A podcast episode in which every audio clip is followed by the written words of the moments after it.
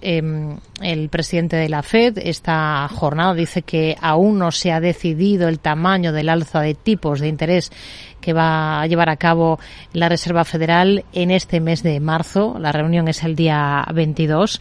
¿En qué tipo de deuda italiana en este caso se fijarían ustedes ahora? Hoy hemos escuchado al gobernador del Banco de Italia, Ignacio Visco, criticar pues algunas declaraciones de sus colegas sobre la posible subida de tipos de interés por parte del Banco Central Europeo, más que posible, muy probable, dada la elevada incertidumbre, dice, actual de la situación geopolítica. Dice que esta grave situación geopolítica hace muy difícil predecir las tendencias macroeconómicas eh, futuras. ¿Ustedes ahora mismo en deuda italiana qué tienen?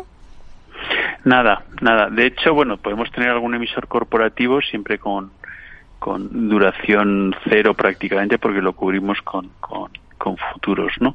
Un poco en mi introducción me, me, me, he anticipado a tu pregunta, ¿no? O sea, nosotros creemos que ahora mismo no hay un riesgo retribuido por, por estar en, en periféricos, España o Italia, ¿eh? Eh, no hay un gran diferencial.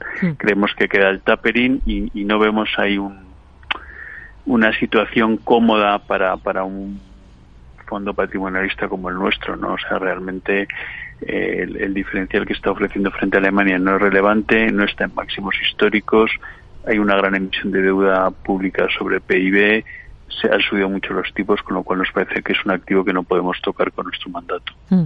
¿Con qué ojos miran ustedes a la deuda estadounidense ahora cuando estamos viendo que la curva de tipos en Estados Unidos no había estado tan invertida desde los años 80 y vemos que el bono a dos años bate a bonos corporativos estadounidenses más seguros? Bueno, es un mercado muy técnico. Yo no sacaría grandes conclusiones el, de que esté por encima de emisores corporativos. No creo que haya una pérdida de confianza en el Treasury y en el Tesoro americano, ¿no? Para nada.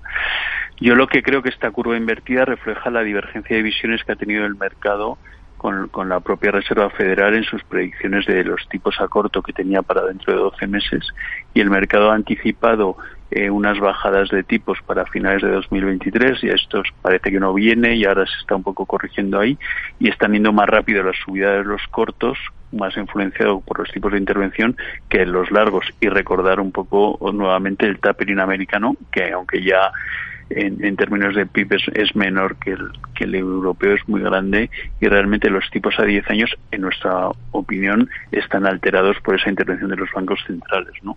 Con lo cual nos sacaría muchas conclusiones. ¿Qué estamos mirando? Básicamente crédito corporativo sin duración y mejor investment grade, porque aunque nosotros no pensamos que la curva invertida significa seguro que va a haber recesión porque hay otros factores como los que hemos comentado. Sí creemos que en este escenario de, de aterrizaje, esperemos que sea suave, vamos a estar mejor posicionados y se han preparado mejor las empresas con mejor calidad de crédito que aquellas que están más apalancadas y que pueden sufrir más en los próximos 12 meses. ¿Y aquí en España en qué tipo de deuda corporativa se están fijando especialmente? Estamos fuera de gobiernos por, por todo el, discurso anterior, bastante equilibrados entre industriales y financieros, pero sobre todo sin duración. Creemos que ahora para un inversor de renta fija lo más importante es estar lejos de los efectos que pueden tener las subidas de los largos plazos. O sea, para nosotros una pendiente invertida no es un escenario estable, o sea, no tiene sentido que te retribuya más por estar invertido menos tiempo y por tanto creemos que hay que estar lejos de los largos plazos que están muy alterados y por tanto la única manera es no tener duración de renta fija en la cartera del fondo. Nos quedamos con ello. Rafael Peña, socio fundador de Olea Gestión y cogestor del fondo Olea Neutral. Gracias. Muy buenas tardes. Muchas gracias a vosotros. Buenas tardes. Tardes de Radio y Economía. Mercado Abierto.